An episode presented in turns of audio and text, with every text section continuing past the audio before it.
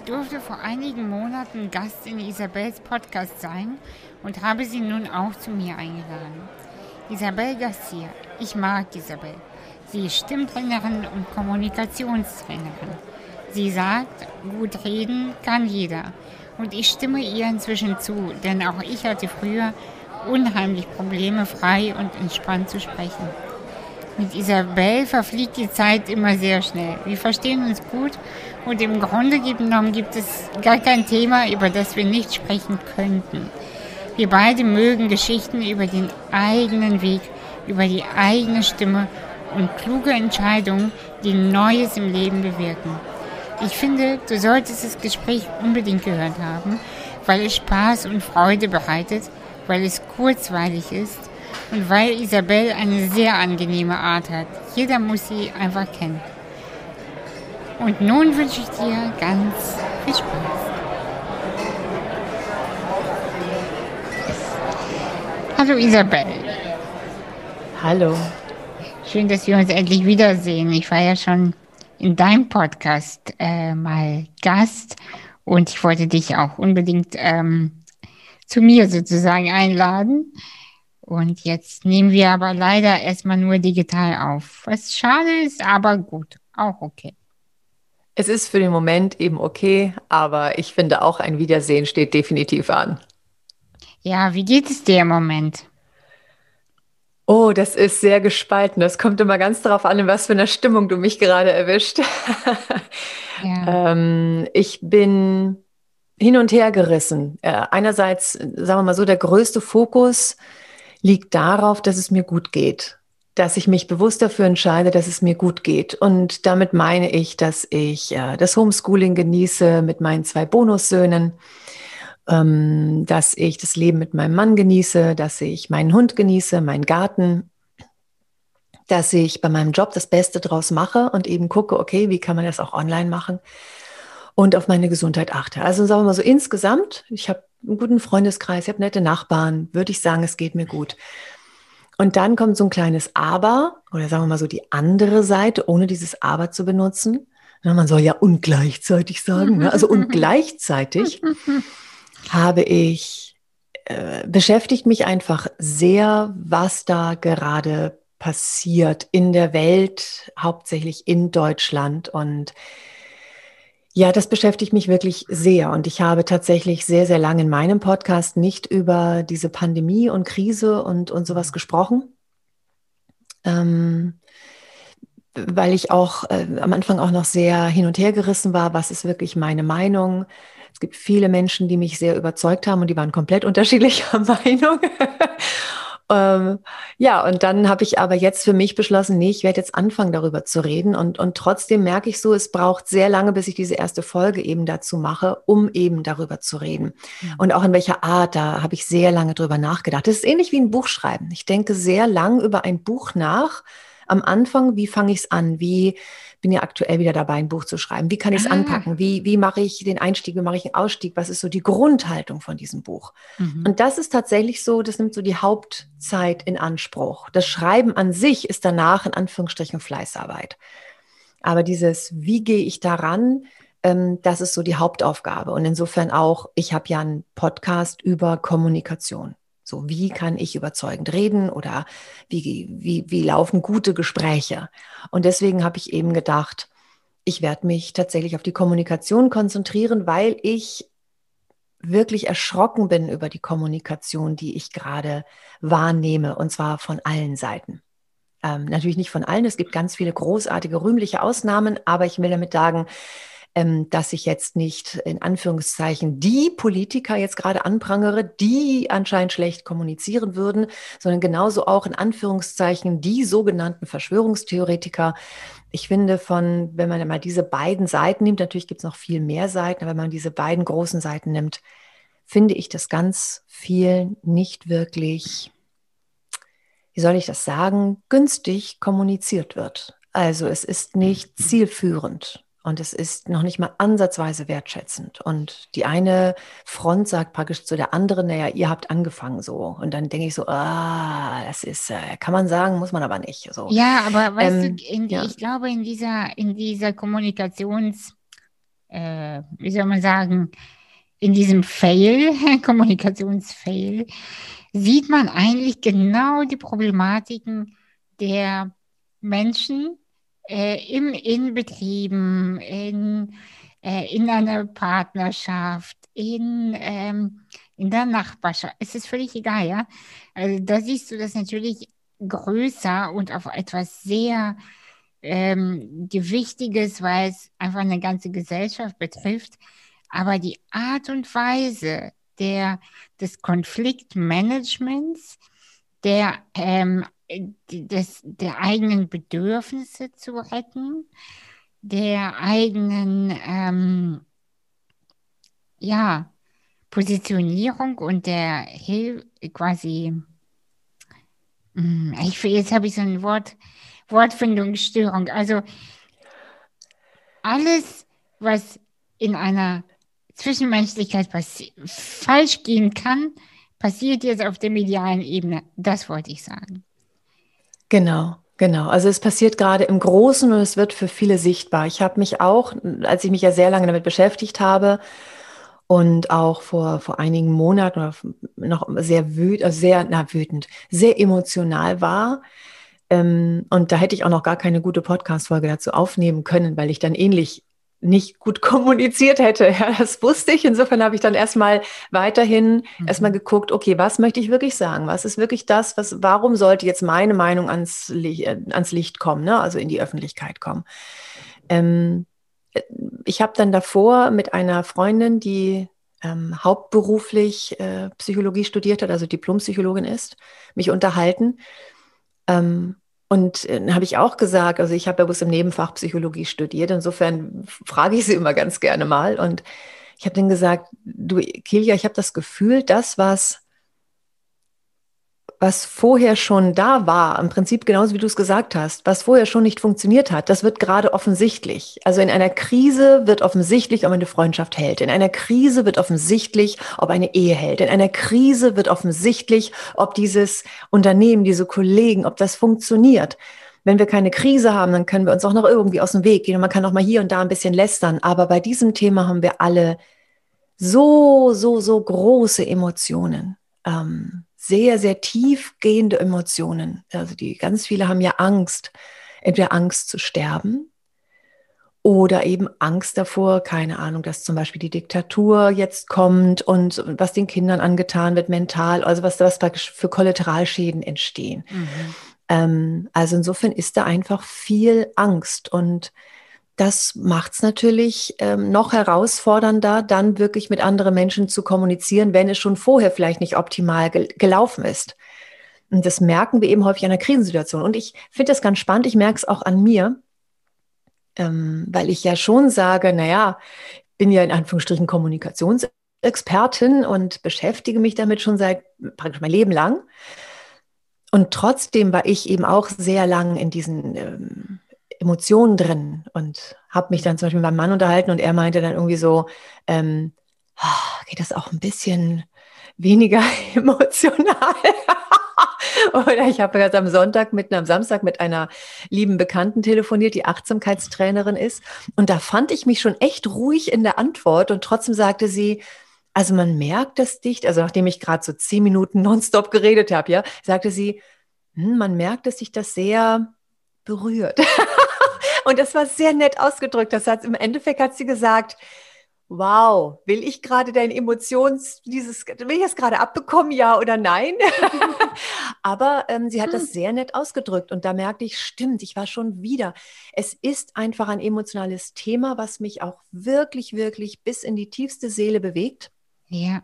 Ähm, und, und da dann ein, einen guten Weg zu finden, darüber zu reden, nicht zu missionieren, nicht andere, anderen etwas vorzuschreiben, sondern immer noch den Weg zu suchen nach der andersartigen Meinung, das ist, oh, da wachse ich an mir und kann noch mal richtig feststellen, ob all das, was ich, äh, was ich vorher schon konnte, im normalen Kontext in der Krise auch noch kann. Und das finde ich gerade total klasse. Also ich ja. lerne selbst noch ganz viel dabei. Ja, also ich, äh, ich, nicke die ganze Zeit. Man sieht es natürlich im Podcast nicht, aber am liebsten würde ich immer sagen, jo, mir geht's genauso, genauso. Und was ich noch äh, für mich jetzt lerne, ist, den Fokus zurück zu mir zu holen und nur auf mich. Und zu sagen, also ich beschäftige mich natürlich auch mit äh, diesen Sachen und auch was es für mich bedeutet persönlich, weil ich bin ja offiziell Risikogruppe, bla bla bla. Ich will aber gar nicht jetzt so weit ins Thema einsteigen, weil mich interessiert heute du und nicht meine eigene Meinung zu Corona. Aber was ich immer wieder lerne äh, und jetzt noch mehr zu sagen, wenn ich ins Bett gehe und heute Abend kann ich nichts entscheiden und heute Abend kann ich nichts verändern und ich hole meine Energie zurück zu mir und ich fokussiere mich auf mich, meinen Körper, mein Leben, meine Ziele, Visionen. Was gibt es da zu tun? Kann ich da etwas tun? Weil dieses ganz Große, wenn man sich so ausfranst, weißt du, mhm. in die Weite geht. Ich finde, wir sollten uns zumindest bemühen, das zu verstehen und mitzukommen, um nicht in Situationen zu landen, wo wir dann sagen, upsie, das habe ich nicht kommen sehen.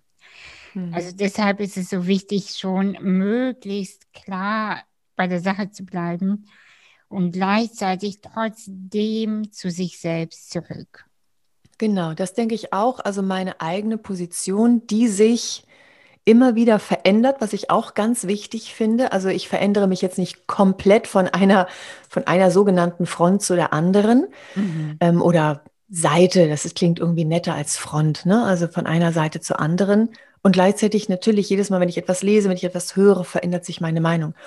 Also insofern bei dieser eigenen Meinung bleiben und sich damit auseinandersetzen, das finde ich persönlich ganz wichtig. Mhm. Ohne aber andere zu missionieren, also andersartige Meinungen eben auch wahrzunehmen, zu akzeptieren und äh, ganz ähm, wertneutral auch zu hinterfragen, also denen eine Chance zu geben und zu gucken, hm, vielleicht ist davon ja noch wieder etwas, was ich auch praktisch zu meiner Meinung mit dazu packe, auch wenn es im Prinzip mhm. gegensätzlich im ersten Moment scheint.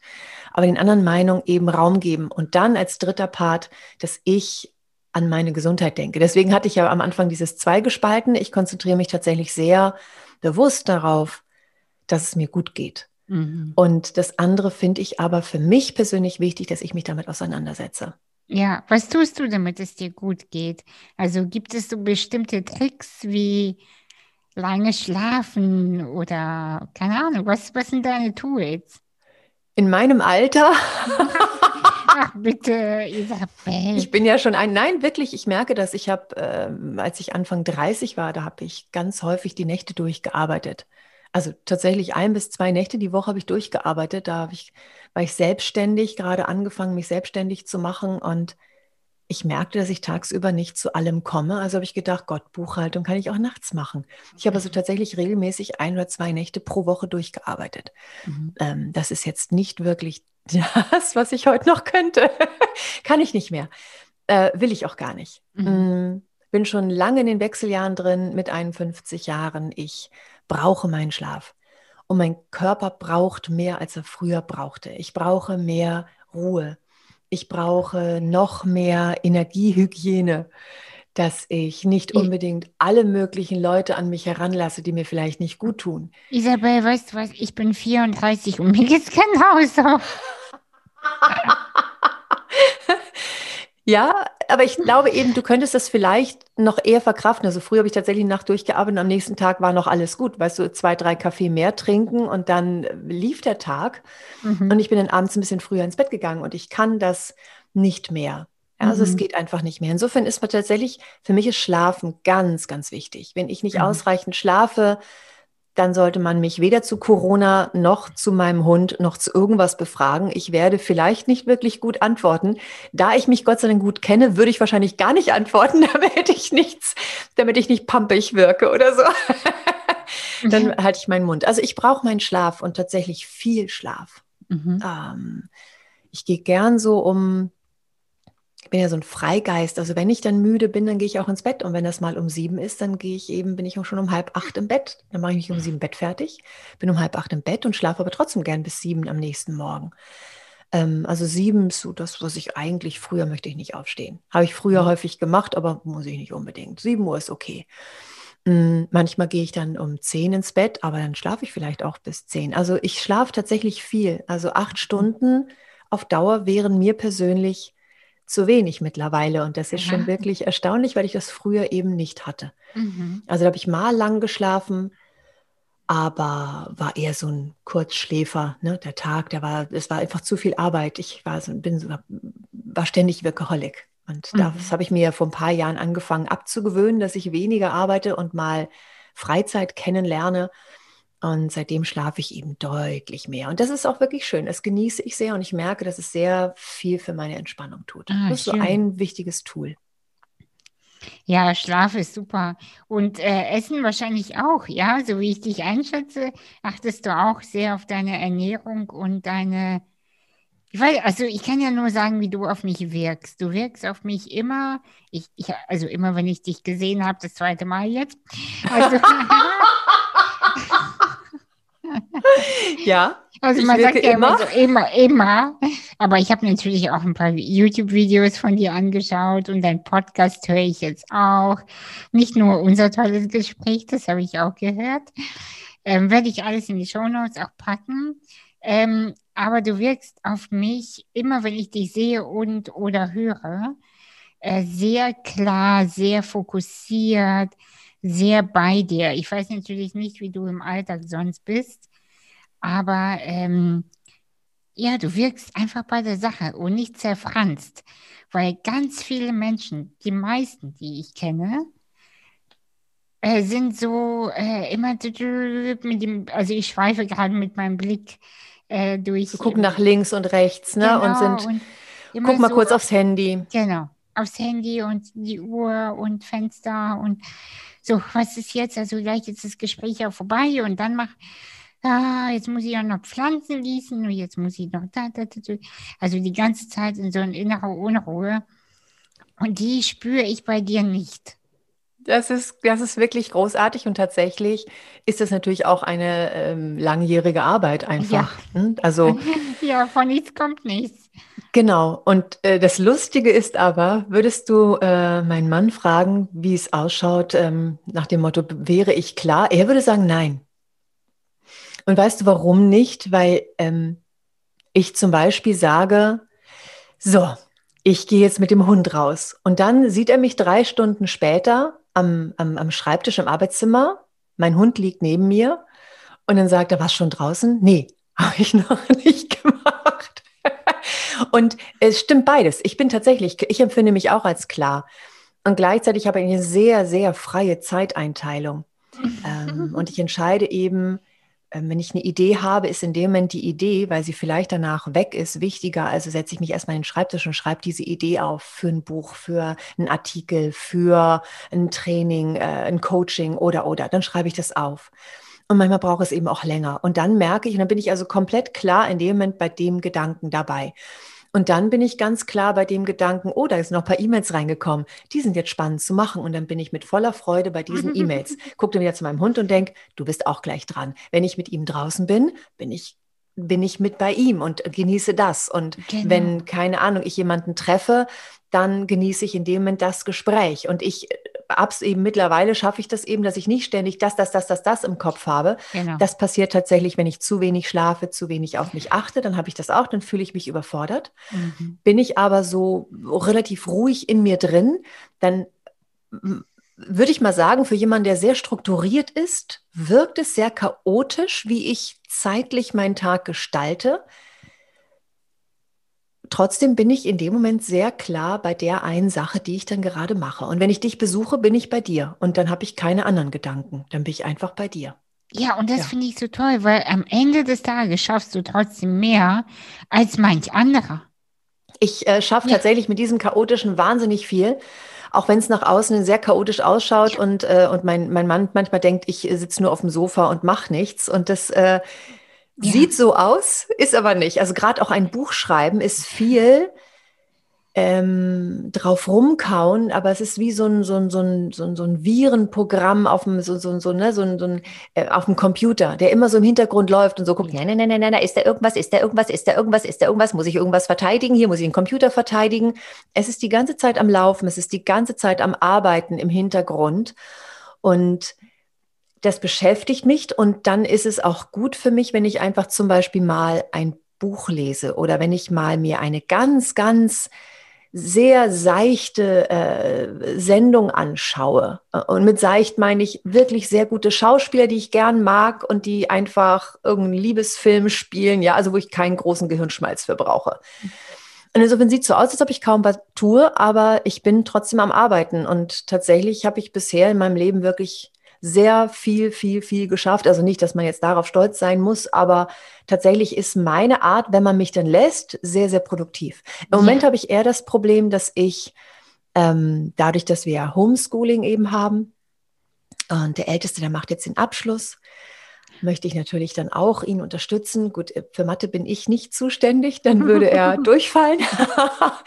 ähm, ich habe es früher geschafft, als ich äh, zur Schule gegangen bin. Ja, dann habe ich mich irgendwie mit einer 2 durchgemogelt. Oder ich weiß gar nicht, eins oder zwei, ist egal. Ich habe es irgendwie geschafft, ja. Aber, ähm, aber so, ähm, also ich könnte es nicht mehr erklären. So richtig durchdrungen äh, habe ich Mathe nicht wirklich.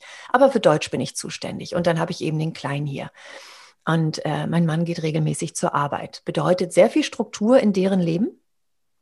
Und ich habe normalerweise, wenn ich Bücher schreibe, wenn ich meinen Tag habe, ich habe meinen Vormittag dann frei, wo ich eben entscheiden kann nach dieser freien Planung, freien zeitlichen Gestaltung, wie arbeite ich meine Sachen ab. Und das habe ich im Moment nicht. Das habe ich jetzt schon eine ganze Weile nicht. Man könnte fast sagen, so lange wie praktisch diese ganze Corona-Pandemie geht, ähm, habe ich das nicht. Ich bin jetzt nicht genervt. Es macht mir total viel Spaß, Homeschooling zu machen. Nur, es ist alles Struktur. Und meine Kreativität erstickt in der Struktur. Sofort. Das ist wie wenn man bei einer Lampe den Stecker zieht. Die ja, Lampe geht aus. Ich kenne das. Kann nicht in Struktur. Das, und es ist so lustig, wenn dann irgendwie jemand kommt und sagt, komm, hier hast du ja ein Zeitfenster von, am, am Nachmittag, da kannst du ja Buch schreiben. Äh, nein, kann ich nicht.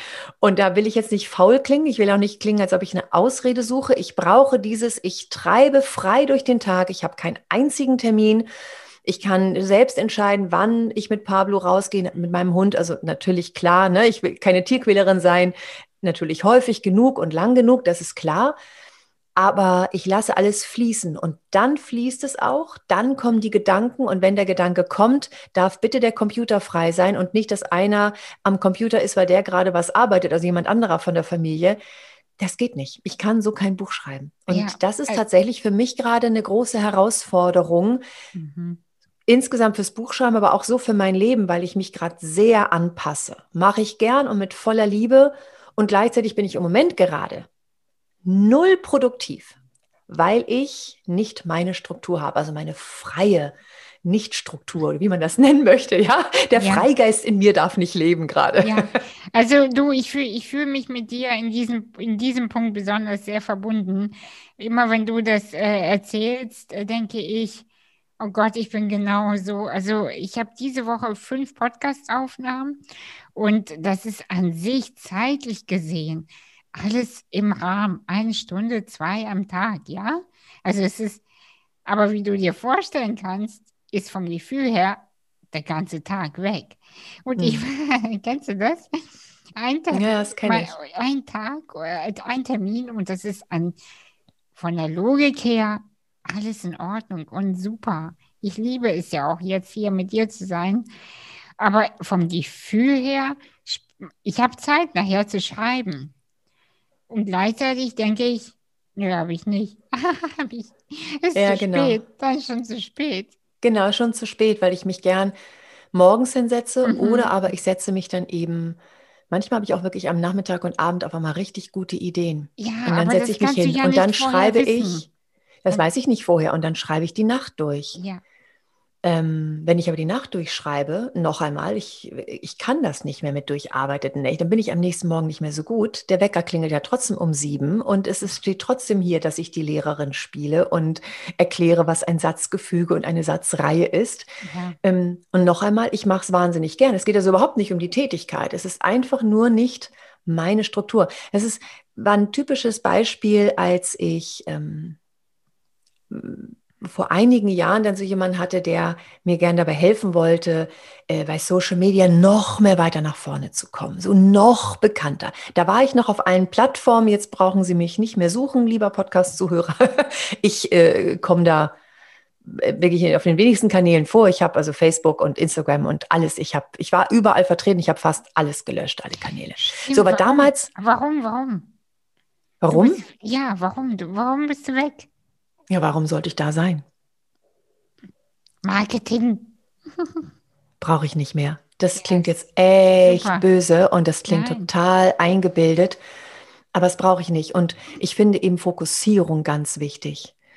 Fokussierung darauf, dass ich, dass ich über die ganzen Jahre eben sehen konnte, über welche Kanäle kommen meine Kunden.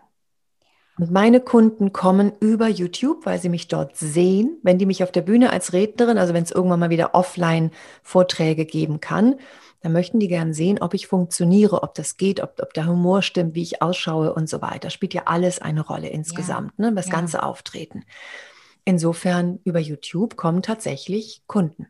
Mhm. Und auch über meinen Podcast. So, den hatte ich ja jetzt irgendwie neu gestartet. Ich hatte da vorher schon ewig Zeiten, hatte ich auch einen Podcast. Also tatsächlich Podcast oder YouTube oder eben Xing, wo äh, so eine Business-Plattform, wo ich eben auch dann gefunden wurde oder wo jemand angefragt hat, Mensch, das klingt aber spannend.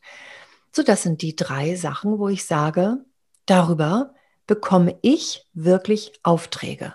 Darüber hinaus eben Mund-zu-Mund-Propaganda. Meine, meine Kunden von früher, die bleiben mir treu. Das, was ich immer so schön finde, wenn die, wenn wirklich, also ich hatte gerade in den letzten zwei Monaten haben, haben drei Leute nee, vier mittlerweile mich, mich angerufen und haben gesagt, Mensch, vor zehn Jahren und der andere vor elf Jahren, der nächste vor neun Jahren, da haben wir mal zusammen Training gemacht. Das fand ich so toll, ist mir nicht aus dem Kopf gegangen.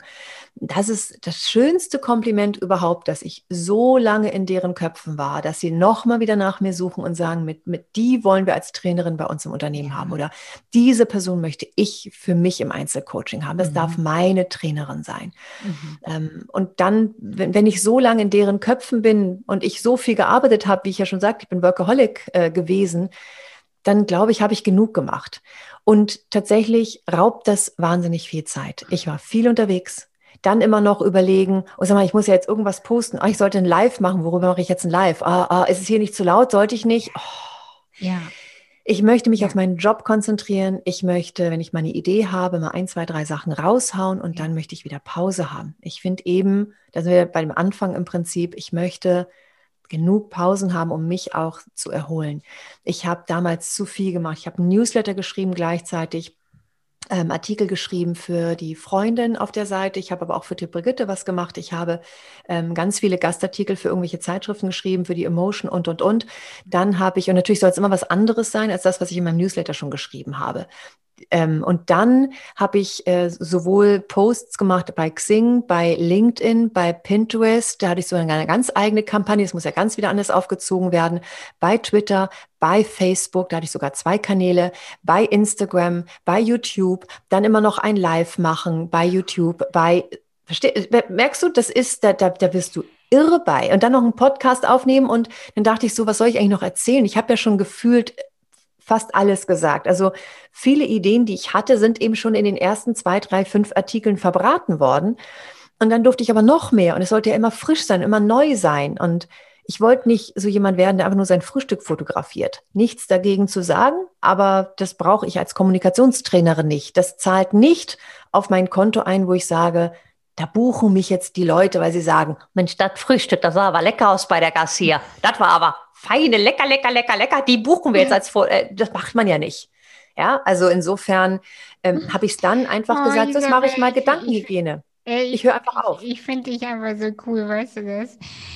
Und weißt du, jetzt, das hört sich jetzt auch richtig komisch an. Ich habe gerade das Gefühl, das, was du gerade gesagt hast, ich bin mir sicher, du hilfst vielen Menschen gerade damit, aber auch mir, weil ich gerade gestern zu meiner Assistentin gesagt habe, meine Fresse, wie viel soll ich eigentlich noch machen? Genau. Komm, ich, also genau dieser, dieser Stresspegel, Weißt du, und ich liebe Podcasts, ich liebe meine Arbeit, ich liebe mein, ich liebe sogar meinen eigenen Inhalt. Ich brenne für die Krise. Ich brenne für diese Neubeginne und ich liebe das. Aber, wie du sagst, warum sollten mich Menschen anhand meiner süßen Katze ähm, buchen als Krisenberaterin, äh, ja? Oder, also, ich glaube, jede, jeder Kanal hat für sich seine Berechtigung. Aber, aber wie nutzt man das sinnvoll und was bringt mich am Ende weiter? Wenn mein Buch fertig ist, werde ich mich damit auseinandersetzen und mich, genau wie du sagst, fokussieren, komprimieren und da meine Energie reinhauen. Genau. In ein paar ja. wenigere Kanäle dann die Energie reinhauen. Und ich habe eben, das wollte ich anfangs sagen, eine Berater hat gesagt, man soll so ganz viele Angeln immer im Markt halten, ne? so viele Angeln wie möglich. Und deswegen mach überall und mach, mach, mach, mach, kannst ja ein bisschen umformulieren. Aber es ist ja nicht nur das Posten. Also die Problematik ist, ich überlege mir etwas, dann darf es ja nicht zu lang sein, denn bei Xing sind bei der Statusmeldung bloß gewisse, oder war zumindest zu der Zeit eine gewisse Zeichenanzahl möglich. Das wurde gerade verlängert. Bei LinkedIn war eine längere Zeichenanzahl möglich. Bei Twitter war es nochmal wieder kürzer. Ähm, und dann mir etwas ausdenken, das in die so passend zu schreiben, dass es in alle Profile reinpasst. Ähm, und dann ein Foto dazu oder ein Video oder, oder, oder. Das ist das eine. Das finde ich schon herausfordernd, weil es meinem Freigeist überhaupt nicht entspricht. Ja, also manchmal ähm, ich bin bekannt geworden, also ich bin ja ohne diese ganzen Strategien, habe ich mir einen Namen erarbeitet und zwar mit meinem Chaos. Ich habe manchmal habe ich fünf Ideen gehabt und habe fünf Videos bei YouTube hochgeladen an einem Tag, weil ich einfach so viele Ideen hatte. Ich weiß, man kann es auf Zeit stellen und morgen und übermorgen, aber ich war gerade so begeistert und mhm. es hat funktioniert mit genau meinem Chaos, also mit deinem mit meinem Freigeist, zeitlichen Freigeistdenken und mit mit dieser Unstruktur praktisch, mit diesem mhm. unstrukturierten, mit diesem mit dieser freien Herangehensweise. Ähm, und äh, dann wurde mir auf einmal gesagt, nee, so kann es ja nicht gehen, jetzt muss es ja anders sein. Und das schränkt mich eben total ein, das killt meine Kreativität. Und jetzt kommt der nächste Punkt, dann kommen ja ganz viele Kommentare dazu. Und zwar auf jedem einzelnen Profil. Du bist ja ständig dabei, da zu antworten. Und wenn mich jemand anschreibt, möchte ich dem auch antworten. Und, äh, und es ist leichter, mal so ein kleiner Kommentar geschrieben, als dass du irgendwie zum Beispiel jemanden eine E-Mail schreibst. Die Leute können mich ja weiterhin erreichen. Sie können mir eine E-Mail schreiben über podcast.ichrede.de. Also wenn die praktisch meinen Podcast hören, können die mir eine E-Mail schreiben. Sie können, äh, ne, meine, meine Ich Rede Akademie ist ja kostenlos mittlerweile, da können die reingehen, können Kommentare zu den einzelnen Lerneinheiten schreiben. Sie können bei YouTube mir einen Kommentar hinterlassen. Das kann ich alles noch bewältigen, aber von, von zehn Kanälen und dann ja noch die Leute, die auf dem Newsletter antworten und, und, und.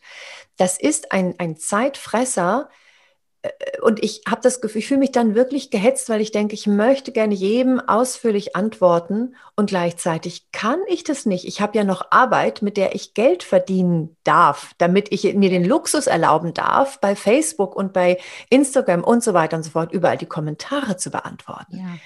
Das ist zu viel. Und ich weißt finde du, eben, wir dürfen da gerne mal ein bisschen Hygiene betreiben. Also ich danke dir so sehr, dass du mir quasi inoffiziell die Erlaubnis jetzt äh, so, weil ich habe ich hab diesen Druck enorm. Und äh, das ist auch das Problem, äh, Problem im Sinne von Luxus. Je besser etwas läuft, je besser es ankommt, desto mehr Kommentare, desto mhm. mehr E-Mails, desto mehr Anfragen. Ich sage dir ganz ehrlich, ich erhole mich im Moment nur bedingt und ähm, ich muss etwas verändern. Das fühle ich und ähm, vielleicht werde ich mal bei dir so ein Coaching buchen und einfach mal darüber sprechen, äh, wie, wie äh, hast du das gemacht? Weil ich habe das Gefühl, dass du genau das verstehst, ähm, diese Problematik, dass der Körper nach Ruhe äh, ruft, die Kreativität, mhm. da ticken wir sehr ähnlich und gleichzeitig eben dieser Wunsch und ja, auch das, du musst dich ja irgendwie sichtbar machen auf dem Markt. Und ich kann von mir noch nicht behaupten, dass ich noch nichts brauche oder also schon nichts mehr brauche. Mhm. Also klar, ein bisschen mache ich ja auch, ne? Also das ist logisch. Mhm. Ähm, und gleichzeitig ist es so, dass, also gleichzeitig ist einfach dieses ganz viele Angeln im Markt halten, ist einfach nicht meins.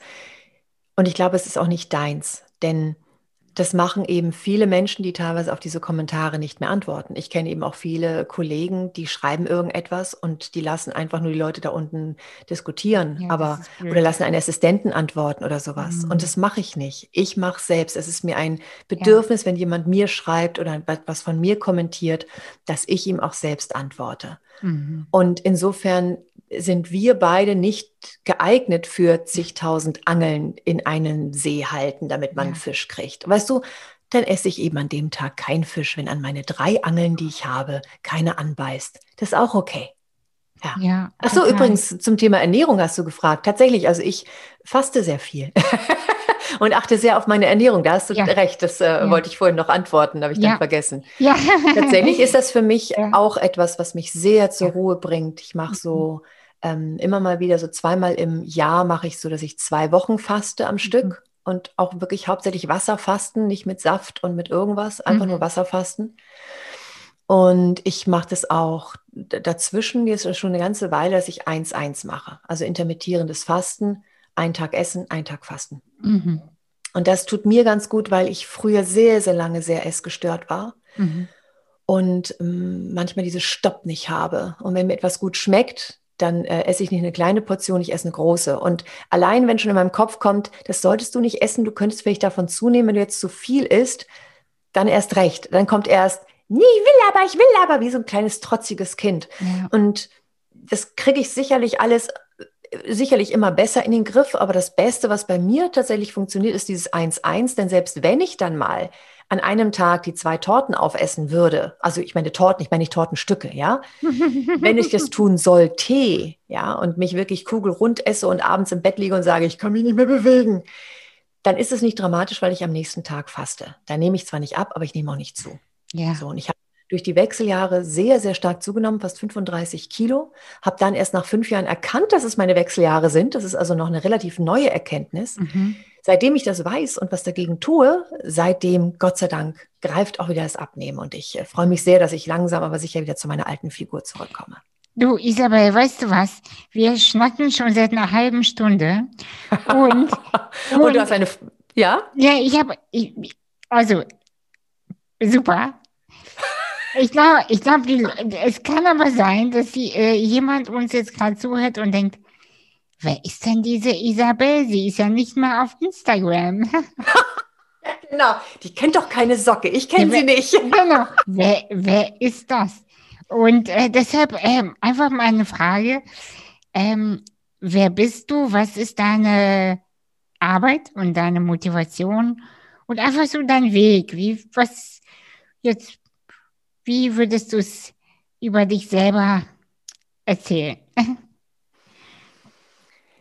Mm, ich würde erst einmal erzählen, dass ich ein introvertierter und schüchterner Mensch bin. Das ist ganz wichtig für die Geschichte mhm. oder für meinen Lebenslauf. Ich habe nämlich schon als kleines Kind im Kindergarten, in der Grundschule habe ich äh, gesungen und ich habe selbstgemachte Hitparaden aufgezeichnet. Ich war sehr kreativ, hätte mich aber im Leben nicht getraut, mich vor andere hinzustellen. Daher habe ich eben was Pragmatisches gelernt. Ja, man macht die Schule fertig. Ich bin ein Jahr ins Ausland gegangen. Es war für mich als Introvertierte wirklich die Hölle. Aber ich habe gut Englisch gelernt. ähm, aber so in der fremden Umgebung, das war jetzt nicht wirklich meins. Hm. Und dann habe ich eine Ausbildung zur Steuerfachangestellten gemacht. Ich habe gedacht, ja, Buchhaltung und so weiter, das kann ich, das mache ich. Und es hat Gott sei Dank auch im Nachhinein wirkt das sehr schlüssig, hat mir sehr geholfen in meiner Selbstständigkeit, oh, ne, weil ja. ich wenigstens meine, meine mhm. Rechnung gut schreiben kann und nicht so wie andere äh, teilweise ihre Rechnung schreiben, am besten noch mit herzlichen Gruß, wo ich so denke, bah, herzlichen Gruß, wäre aber kein Brief, wir haben eine Rechnung. Ja, ja aber ist okay. Ähm, und insofern, das war praktisch. Und gleichzeitig war das nicht ich. Ich hatte eine Künstlerseele. Ich wollte, ich wollte raus. Aber ich habe mich erst mit 19 getraut, überhaupt zum Gesangsunterricht zu gehen. Mhm. Vorher habe ich noch nicht mal getraut, Gesangsunterricht zu nehmen, weil ich dachte, nee, was ist, wenn ich nicht gut genug bin und das ist peinlich und vor anderen singen und so weiter. Ähm, habe aber dann endlich angefangen, Gesangsunterricht zu nehmen, habe dann ähm, aber schon auch bei dieser ganzen Introverten einen sehr starken Willen dann habe ich mir in den Kopf gesetzt, es wäre schon sehr cool, Gesang zu studieren. Die erste, die hat gesagt, ja, so kannst du machen. Also bist jetzt nicht so der Stern, der vom Himmel gefallen ist, ne, aber kannst du machen. Und äh, die, den habe ich gewechselt. die zweite meinte dann schon so, ja, also man wird dich nehmen. Das ist jetzt, würde ich auch sagen, es hat niemand auf dich gewartet, aber also kannst du machen. Ja, kriegen wir dich hin. So, bei der bin ich geblieben. Dann habe ich die Aufnahmeprüfung knapp, wirklich sehr knapp verpasst. Und dann habe ich den Lehrer wieder gewechselt und der hat mich dann reingekriegt und dann habe ich Gesang studiert. Ich habe also dann tatsächlich Gesang studiert, habe also bin keine Steuerfachangestellte mehr gewesen und dann war ich praktisch im künstlerischen Bereich und da ähm, einerseits habe ich aufgeatmet, meine Seele hat aufgeatmet, dieses freigeistige, ne, dieses äh, chaotische Zeitmanagement. Und gleichzeitig hat die Introvertierte immer wieder gesagt, oh mein Gott, ich vor vielen Leuten. Einerseits ein Riesenwunsch, auf der Bühne beklatscht zu werden und andererseits ein Horror, allein schon mich vor die ganzen Leute zu stellen und da zu stehen großes Lampenfieber, ganz viel damit zu kämpfen gehabt. Ähm, auch da mein starker Wille. Ich bin einfach jemand, der steht immer einmal häufiger auf, als er hingeflogen ist. Ich bin also immer wieder aufgestanden, immer wieder, habe es immer wieder gemacht, egal wie aufgeregt ich war. Ich bin krank gewesen. Ich habe ich hab teilweise äh, wirklich Verdauungsprobleme gehabt, dass ich also kurz vorher noch auf die Toilette rennen musste, weil ich dachte, sonst passiert es mir auf der Bühne und alle schon so, hey, dein Mikro geht gleich, ja, du bist gleich dran. Ja, ja, ich muss aber noch mal kurz. Also es war alles nicht wirklich schön und trotzdem habe ich es immer weitergemacht.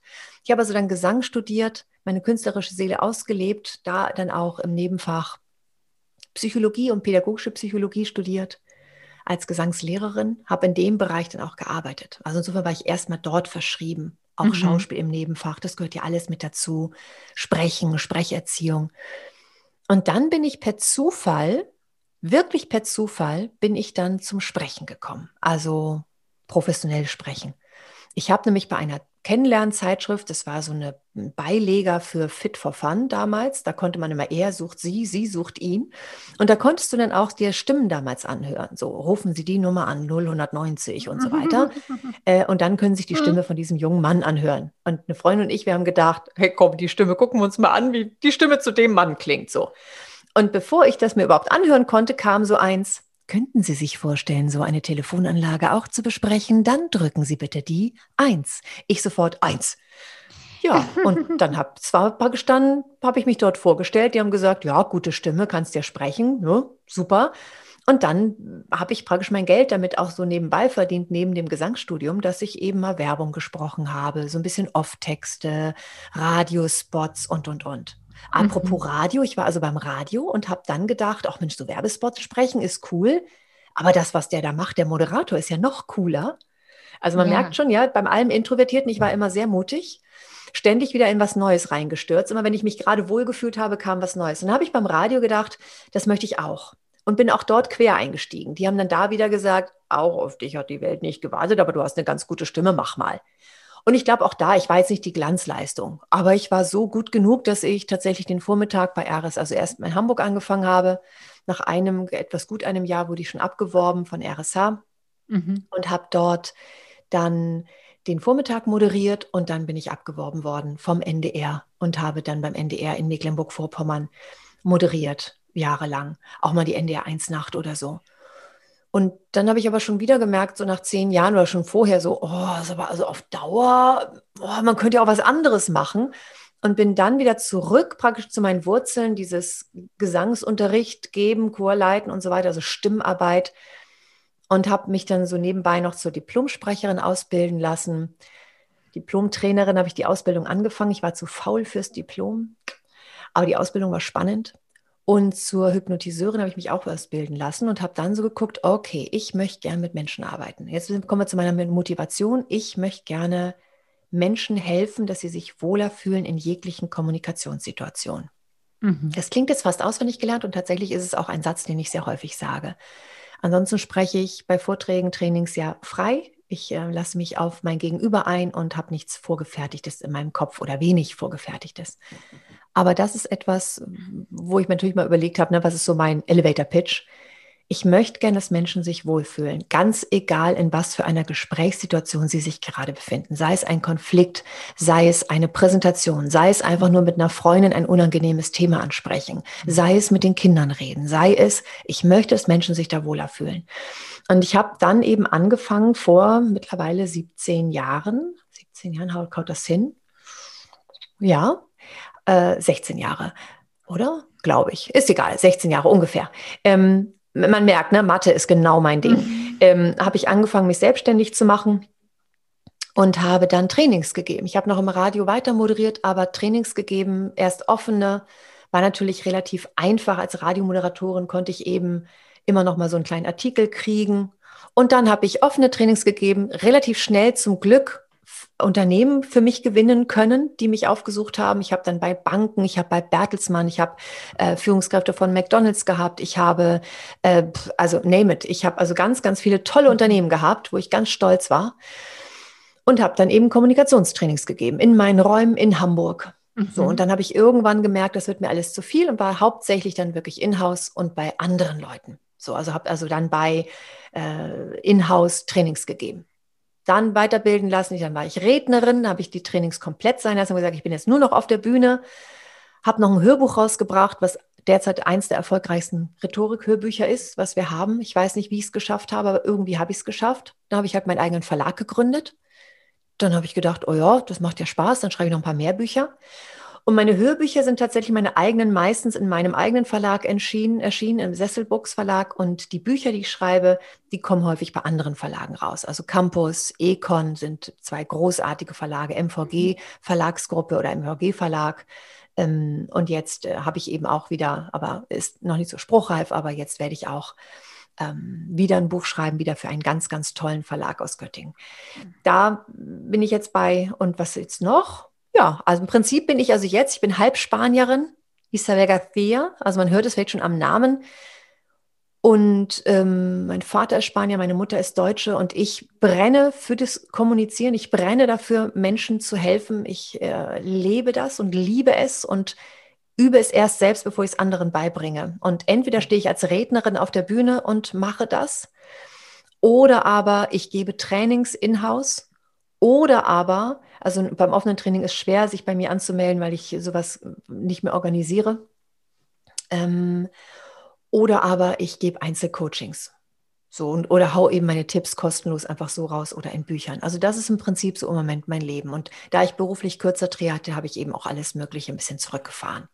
Hm, gibt es irgendwie eine Situation ähm, in Kommunikation, wo du dachtest, Boah, das fällt mir so schwer, obwohl ich das Leuten so oft erkläre.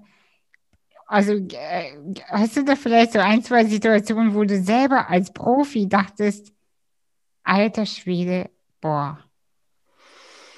Das ist bei mir als emotionalen Menschen, ich bin, bin ähm, sehr empathisch, ich äh, fühle mich ja sehr in andere hinein und mhm. für mich ist schnell eine Sache auch, also es kann zu einem Drama werden bei mir ähm, jetzt nicht, wenn das Meerschweinchen von der Nachbarin stirbt, mhm. ja, aber äh, da sich Menschen mir auch gern anvertrauen, also auch im Nachbarschaftskreis, im Freundeskreis, bekomme ich da schon einiges mit und mh, mm, das kann bei mir mal zum Drama werden. Und das ist wirklich etwas, wo ich immer wieder darauf achte, dass ich aus der starken Emotion rausgehe. Es ist ja völlig in Ordnung, traurig zu sein, wütend zu sein und so weiter. Es hilft nur leider nicht beim Kommunizieren. Wenn wir also jetzt von der Kommunikation her den Blick drauf werfen, dann ist es immer wieder meine Herausforderung, dass ich meine Emotionen so stark wie möglich raushalte. Und das bringe ich immer wieder bei. Ich habe auch ganz viele Tick, Tricks und Kniffe. Und das ist eben auch der Punkt, wo ich ja auch bei, bei dem Thema Corona eben merke, ohne das Thema jetzt wieder aufzugreifen, aber einfach weil es so groß ist, da merke ich tatsächlich, dass es mich so sehr tief in der Seele berührt, dass ich da nochmal wieder daran wachse und manchmal eben, wenn ich jetzt so zurückgucke, wie habe ich noch vor einem halben Jahr eben im Freundeskreis darüber geredet, da habe ich mich sehr aufgeregt und ganz viele Emotionen. Da würde ich sagen, ja, habe ich anders beigebracht. Sollte so nicht sein ne, mhm. sondern ähm, gern ein bisschen, dass ich noch offen bin für andere Meinungen. Denn ansonsten ist es nur ein Missionieren, es ist nur ein Rumpoltern, es ist nur ein Lautwerden, aber es ist kein wirkliches Gespräch. Also eigentlich ist gute Kommunikation, so wie ich jetzt dich verstehe, erstmal äh, Gefühlsmanagement. Unter anderem, genau. Und, und dann es ist, zu, ja. ja, und dann zu sich selbst zurück. Tatsächlich, genau, es sind so zwei Leitsätze, die ich gern sage. Also äh, erstens gibt es, es gibt kein Müssen, kein Immer und kein Nur. Mhm. Also in, in, der, in der Kommunikation finde ich es irgendwie blöd, wenn jemand sagt, du musst so und so auftreten, sonst kannst du das nicht. Ne? Zum Beispiel, du musst eben ganz viele Angeln in den, in den Social Media halten, sonst wirst du nicht bekannt. Ich muss überhaupt nichts. Ich habe es bewiesen für mich persönlich, dass es auch anders geht. Also mhm. natürlich geht es auch anders. Ähm, müssen finde ich blöd, auch wenn ich anderen Menschen helfen möchte. Es kann nicht sein, dass ich denke, ich habe die Weisheit mit Löffeln gefressen. Habe ich nämlich nicht. Und daher gilt es, dass ich mir überlege, was ist für mein Gegenüber gerade in dieser Situation das Beste. Ja, also kein Müssen, kein Immer, kein Nur. Ich gebe also die Tipps, ich mache einen Strauß aus, auf und sage, guck dann eben so, was ist jetzt für dich am passendsten.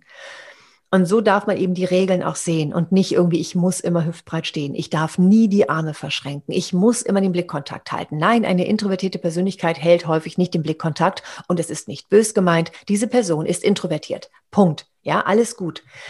Äh, und dann eben Selbstbewusstsein. Ich finde, es geht in der Kommunikation hauptsächlich um Selbstbewusstsein. Und damit meine ich nicht, dass ich mich selbst großartig finde und äh, feiere, boah, ist die Isabel geil. So nicht, sondern dass ich mich selbst bewusst wahrnehme. Dass ich also für mich schaue, ich als introvertierte, schüchterne Persönlichkeit, wie rede ich mit Freunden, wenn ich mich gut durchsetzen kann? Da habe ich mich ja durchgesetzt. Da kann man sagen, ja, bei Freunden fällt es mir leicht, das ist okay, aber was hat dazu geführt? Wie habe ich dort geredet? Und da habe ich dann eben eher eine entspanntere Stimme, ich habe einen entspannteren Körper, Entspannung überzeugt teilweise mehr. Jetzt nicht ne, zu entspannt, ne, unterspannt sein, aber eben eine gewisse Entspannung wirkt glaubwürdiger. Mhm. Okay, das kann ich mitnehmen. Und, und dann habe ich geguckt, Mimik, Stimme, was mache ich, was tue ich, wie habe ich das gemacht, wie habe ich argumentiert? Und so habe ich mich selbst bewusst wahrgenommen und habe das alles wie so gute Freunde mit in schwierige Situationen genommen. Das ist praktisch so mein, mein, mein, mein Hintergrund, meine, meine, mein Back, wie nennt das, mein Backup praktisch. Ne? Also die Leute, die mir praktisch, ähm, wie nennt man denn das, wenn, wenn man im Western so einer rausgeht und der andere sagt, ja, Rückendeckung, meine Rückendeckung, das wollte ja. ich sagen. Mhm. Also es ist so meine Rückendeckung, ich nehme praktisch all das, was ich über mich gelernt habe, wie ich im Privaten bin, wenn ich mich mit einer Freundin oder einem Freund unterhalte das nehme ich mit auf die Bühne. Und es ist eines der größten Komplimente, wenn die Leute sagen, boah, sie wirken so oder sie sind so authentisch auf der Bühne. Und da kann ich nur sagen, nein, denn Bühne ist für mich nicht wirklich mein Wohlfühlort. Der wäre mit der einen Freundin oder dem einen Freund. Aber ja, ich reproduziere das. Ich wirke tatsächlich sehr authentisch, weil ich genau weiß, wie ich normalerweise rede. Und das ist, glaube ich, einer der Schlüssel dass ich ja. nicht einfach nur mir irgendwas aneigne, sondern diese innere Haltung findet so, ich bin schon mal okay, so wie ich bin, jetzt gucke ich mir das mal genau an. Und wenn mir etwas nicht gefällt, privat, dann kann ich daran arbeiten, aber erst einmal privat. Und wenn ich es richtig kann, wenn ich es richtig atme praktisch, ja, wenn ich überhaupt nicht mehr drüber nachdenken muss, dann kann ich es eben auch beruflich anwenden oder in schwierigeren Gesprächen. Mhm. Dann geht es ja schon fast von selbst. So ist so ein bisschen meine Herangehensweise. Also tatsächlich ist es ganz viel innere Haltung. Wenn wir jetzt nur von, von uns ausgehen, äh, oder ich von mir oder eben von, von dem Klienten. Und im zweiten Schritt ist es ganz viel mal den anderen sehen. Wirklich ehrliches Interesse haben an einer sehr andersartigen Meinung. Also zum Beispiel, wenn ich äh, sage hier, keine Ahnung, ähm, äh, nehme ich ruhig mal das Beispiel, weil es ja so allgegenwärtig ist. Ich würde eben sagen, sind Sie sicher, dass diese Impfung jetzt wirklich, wollen wir das wirklich machen? Und jemand anders sagt, ja. Und ich werde eine der, der ersten sein, die sich impfen lässt mit 40, ja dann nicht sofort sagen, bist du bescheuert, hast du nicht gesehen, wie das hier überall ist und bla und was für Nebenwirkungen, bla, bist doch ein gesunder Mensch, sondern höre ich mir die Meinung an. Und ich kann bei manchen Freundinnen, die sich sofort impfen lassen wollen, kann ich die Meinung verstehen.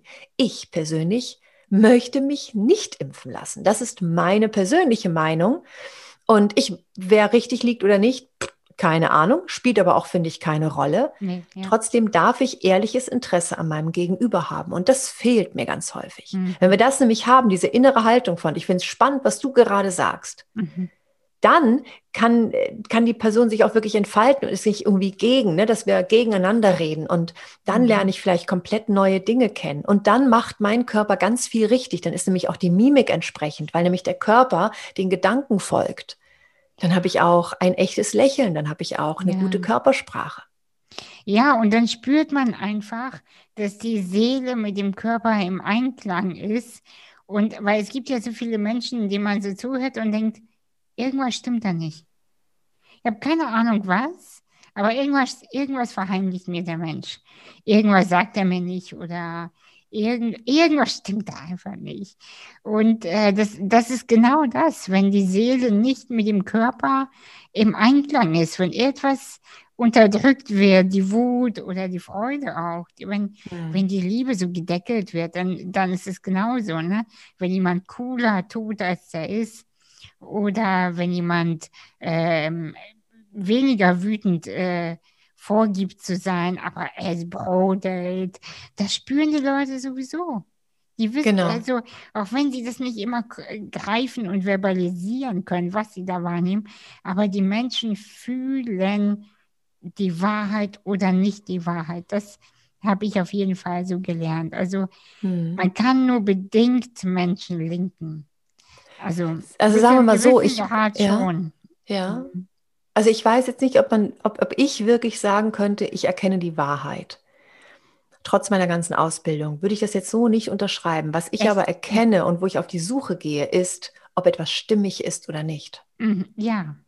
Und wenn etwas nicht stimmig ist, also wenn das Lächeln nicht zu der Aussage passt oder mhm. wenn die Körperspannung nicht zu dem Lächeln passt oder wenn, also ich ne, das ist eine Mischung aus Bauchgefühl, eine Mischung aus Erfahrung, eine Mischung aus ich sehe es, ich höre es. Also wirklich, wenn ich alle Sinneswahrnehmungen dazu nehme und dann so ein komisches Gefühl habe, wo ich so denke, so warte mal, nee, irgendwas stimmt da nicht. Ich kann dich heute nicht in eine Schublade packen. Schublade ist ja häufig so negativ besetzt, aber es ist für uns ja einfacher, wenn jemand stimmig gerade, du bist in diesem Moment gerade gut gelaunt oder diese Sätze sind gut gelaunt, packe ich in die Schublade gut gelaunt, alles prima. Wenn aber der Körper was ganz anderes sagt oder die Mimik, das Lächeln irgendwie nicht in den Augen ankommt und, und, und, dann ist das nicht stimmig. Und dann gehe ich eben so auf die Suche und frage mich eben oder frage dann auch wirklich nach, nicht nur mich, was ist da gerade los? Und tatsächlich, wenn ich von der inneren Haltung losgehe und sage, ich habe jetzt richtig Lust auf dieses hm. Konfliktgespräch. Ich habe es Lust, mich auszuprobieren, ob ich meine Meinung da reinkriegen kann. Ich bin gespannt, was für eine Meinung mein, der, dieser Gegner in Anführungsstrichen oder dieser Gesprächspartner hat, der eine sehr andere Meinung hat. Ja, also das, wenn ich so da reingehe, dann passt sich praktisch alles andere meistens eben den Gedanken an und dadurch bin ich stimmig. Selbst wenn ich dann lügen würde, die Herausforderung ist, an die Lüge selbst zu glauben. Und dann ist es auch nicht so schwierig, tatsächlich überzeugend zu lügen, weil, es, ah, weil ich dann stimmig bin. Ja, okay, ja, ja, ja, verstehe. Mhm. Ja, verstehe. Genau. Aber vielleicht, aber dann ist es ja trotzdem die wahr, also selbst eine Lüge wird zur Wahrheit. Das stimmt, das weil sie für den Menschen gerade wahr ist. Genau, genau. Absolut. Und ich glaube, das meinte ich mit der Wahrheit und nicht nach, nicht faktisch gesehen, sondern vom Gefühl her. Hm. Denn was ist schon die Wahrheit? Weiß man das überhaupt? Nein, die Wahrheit gibt es. Meines Erachtens gibt es die Wahrheit nicht. Ja. Jeder hat eine eigene Wahrheit und wir können uns bei den Wahrheiten annähern, aber wir sind alle so unterschiedlich. Und die Wahrheit, und das ist eben auch wieder so eine Herausforderung, dass die Leute gerade auf der Wahrheit beharren. Das ist die Wahrheit und die Fakten sollte man nicht ignorieren. Und es wird von beiden Seiten gesagt. Mhm. Und äh, die Wahrheit gibt es so nicht. Es wäre aber schön, wenn es mehr Meinungsfreiheit geben würde, aber das wäre ein anderes Thema. Ja, äh, möchtest du schon verraten, um was es äh, in dem neuen Buch geht? Um eine schwierige Gesprächssituation geht es tatsächlich. Nochmal bitte. Schwierige Gesprächssituation. Ah ja. Mhm. Also wieder Kommunikation. Ich habe ja auch einmal ein Buch geschrieben über eine chronische Krankheit von mir, das mhm. Lipödem. Das ist im Trias Verlag rausgekommen. Aber das ist eben nur ein Bereich. Ansonsten schreibe ich und spreche ich über Kommunikation. Also bisher habe ich noch, abgesehen von diesem einen Buch über die chronische Krankheit, habe ich kein anderes Buch veröffentlicht. Mhm. Es geht wieder um Kommunikation und diesmal wirklich schwierige Gesprächssituationen. Es wird sich nicht auf Corona beziehen, weil ich finde, dass wir irgendwann, also das Buch darf sich auch gerne noch in zehn Jahren verkaufen. Ich glaube, in zehn Jahren kann keiner mehr das C-Wort hören.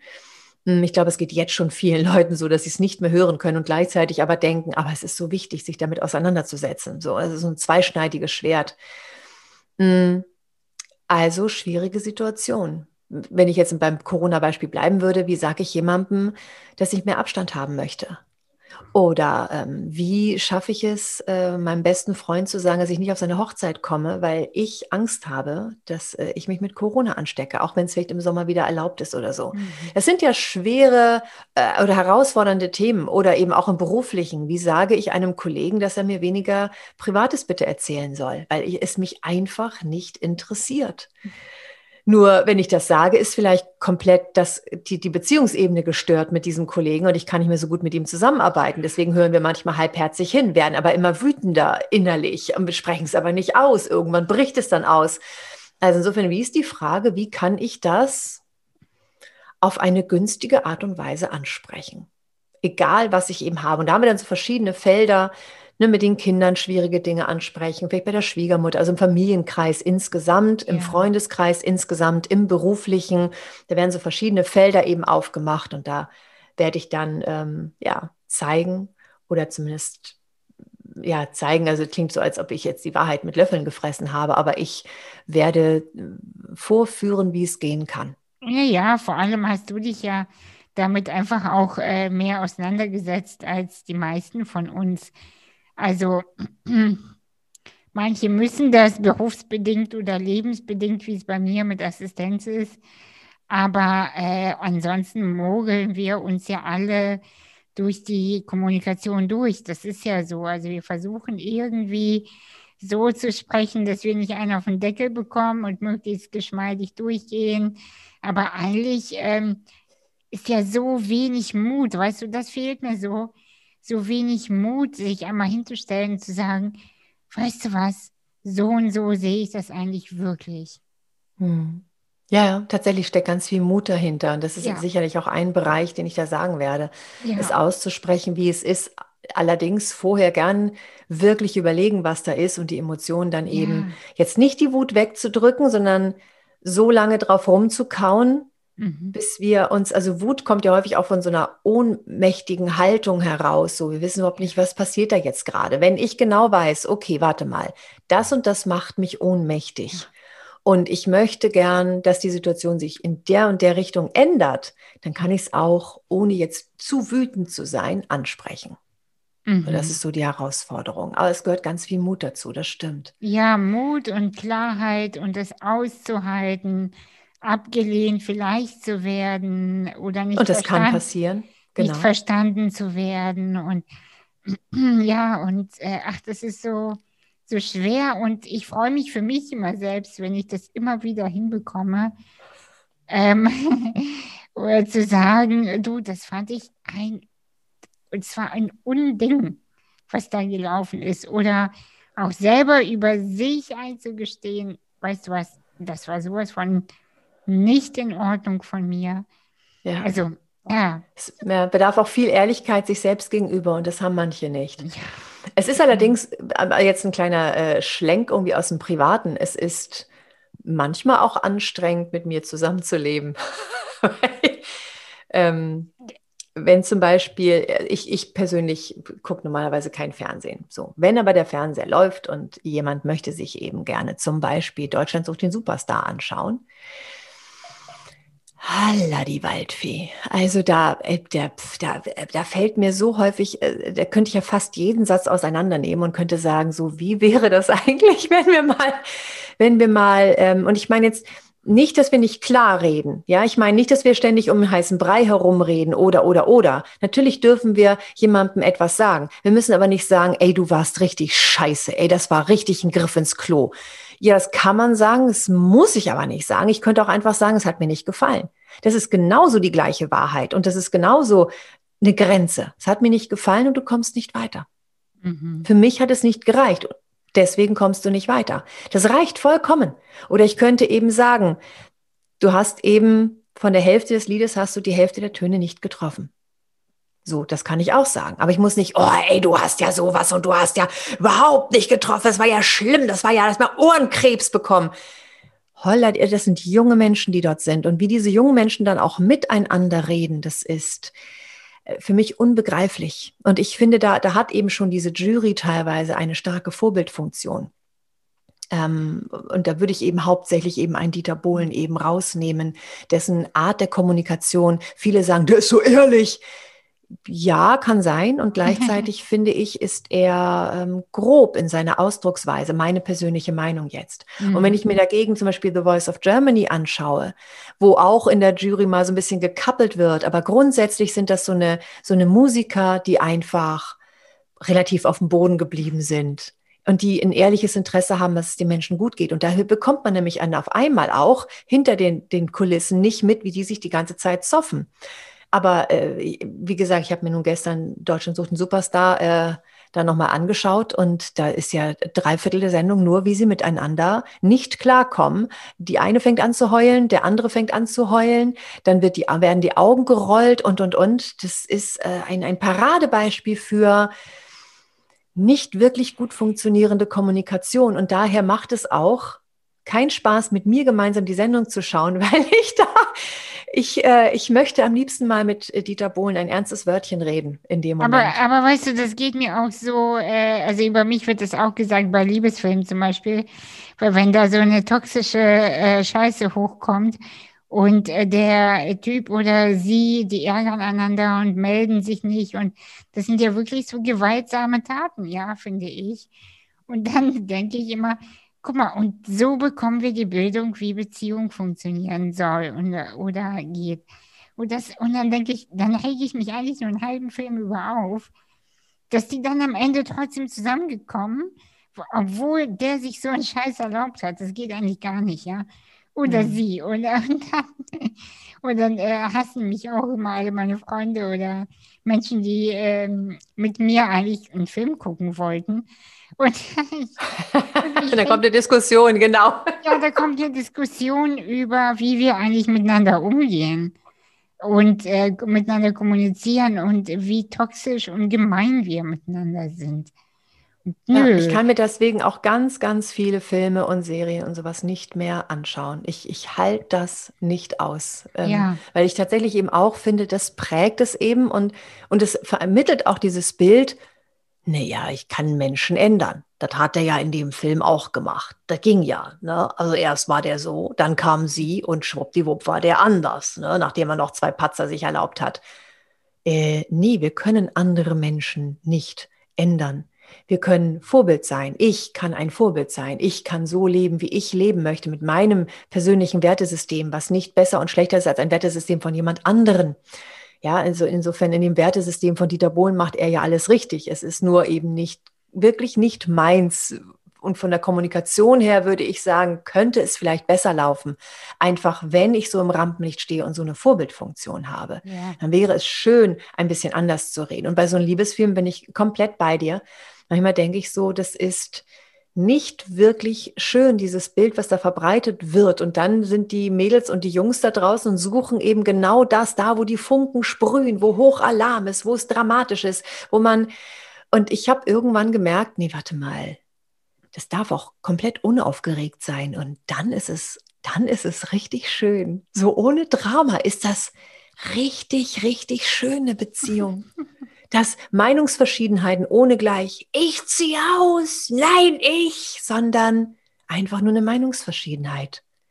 Und dann wird drüber geredet. Und das heißt nicht, dass jetzt irgendwie immer iti taiti taiti tai hier bei mir ist. Ich bin eine feurige, temperamentvolle Spanierin. Definitiv nicht.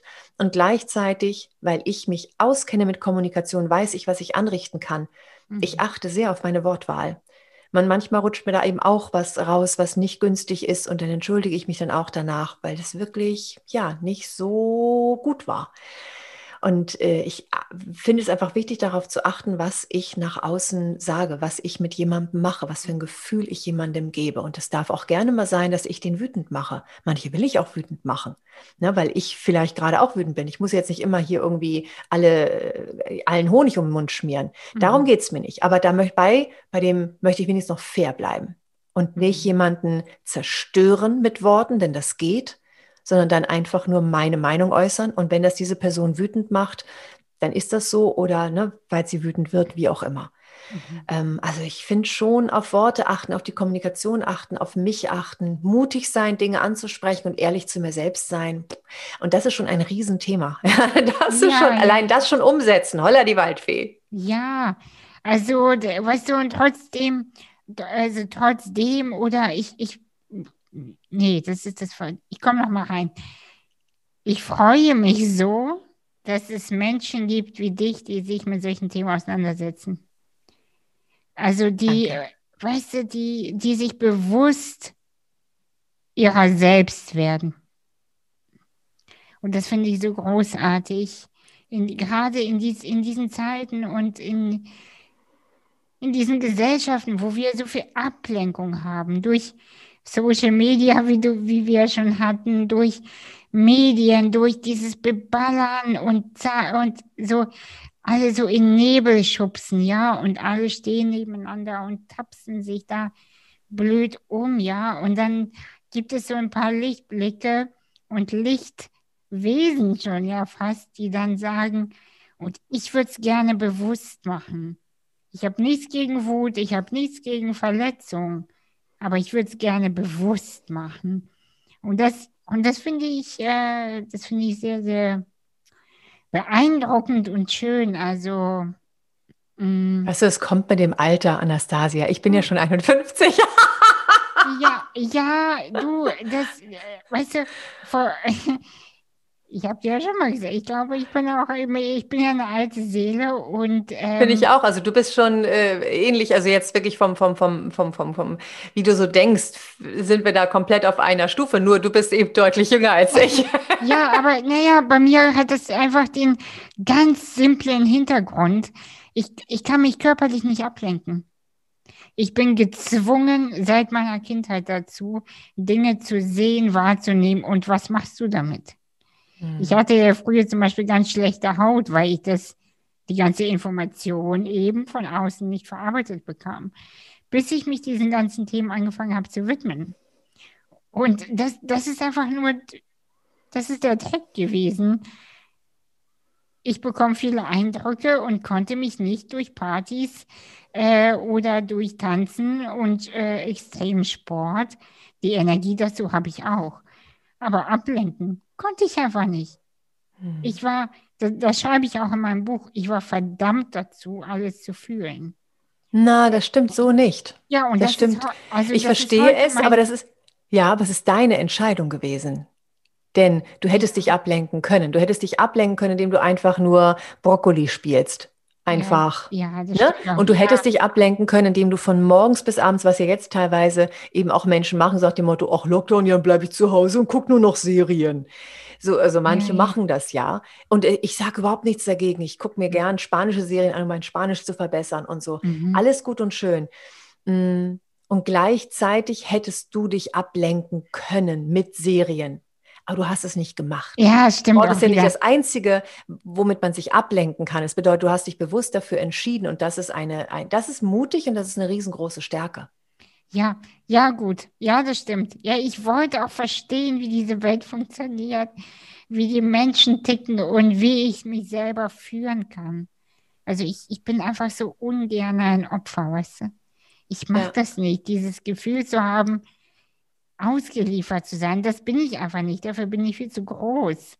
Aber dann in die Führung zu gehen, das ist, das muss man lernen. Das ist, äh, von nichts kommt halt nichts. Deshalb Anfang 50 oder Mitte 30 ist am Ende dann, also alles in seinem Tempo, alles in seiner eigenen Ordnung und ähm, hör mal, wo bin ich dann wohl mit Mitte 50? Ey? Wow.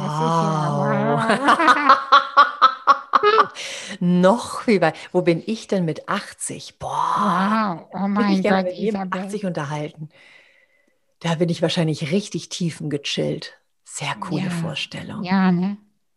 Ja. Dann guckst du Serien. Nein, genau das, weil ich so tiefengechillt bin, werde ich nicht Serien gucken. Ja, ja, ich ja. werde die Natur beobachten, ich werde alles Mögliche tun ah. und mich mit Menschen treffen und in der Nähe sein und ich werde definitiv nicht Serien gucken die ganze Zeit. Ah, ah. Isabel, ich hoffe so sehr, dass wir uns dieses Jahr wieder live sehen. In, äh, du, du wohnst in Kiel, oder? Im Norden. Genau, ich wohne in Kiel. Schön. Ist ja nicht so weit von mir. Ich könnte ähm, einen Spaziergang am Wasser könnten wir mal machen. Genau. Isabel, hast du noch irgendetwas ähm, zu sagen, was du unseren Hörerinnen mitgeben möchtest zum Thema Kommunikation oder was auch immer? Zum Thema Kommunikation würde ich tatsächlich sagen, lasst euch nicht verbiegen. Ja, also guckt erstmal auf all das, was ihr schon könnt. Wenn ihr gute Gespräche führen könnt oder schon geführt habt mit Freunden, dann könnt ihr das auch. Also, und dann mal lieber genau dorthin gucken, was ihr da angewendet habt, als jetzt irgendwie zum nächsten Rhetorikkurs zu rennen und dann das alles zu lernen. Heißt nicht, dass ich ne, von Rhetorikkursen abrate, aber ich rate tatsächlich ab, sich selbst zu verlieren und eine Marionette seiner selbst zu werden. Das ist, ähm, aber es ist auch wieder meine persönliche Meinung. Es gibt da natürlich viele andere, die auch sehr, sehr erfolgreich sind mit anderen Wegen. Und insgesamt würde ich mir einfach, würde ich gern sagen, das Leben darf leicht sein. Es darf leicht sein. Danke, Isabel. Das war so ein super Schlusssatz. Ähm, ja, ich mache jetzt mal auf aus und bleibe aber noch in der Leitung. Ich danke dir für das Gespräch.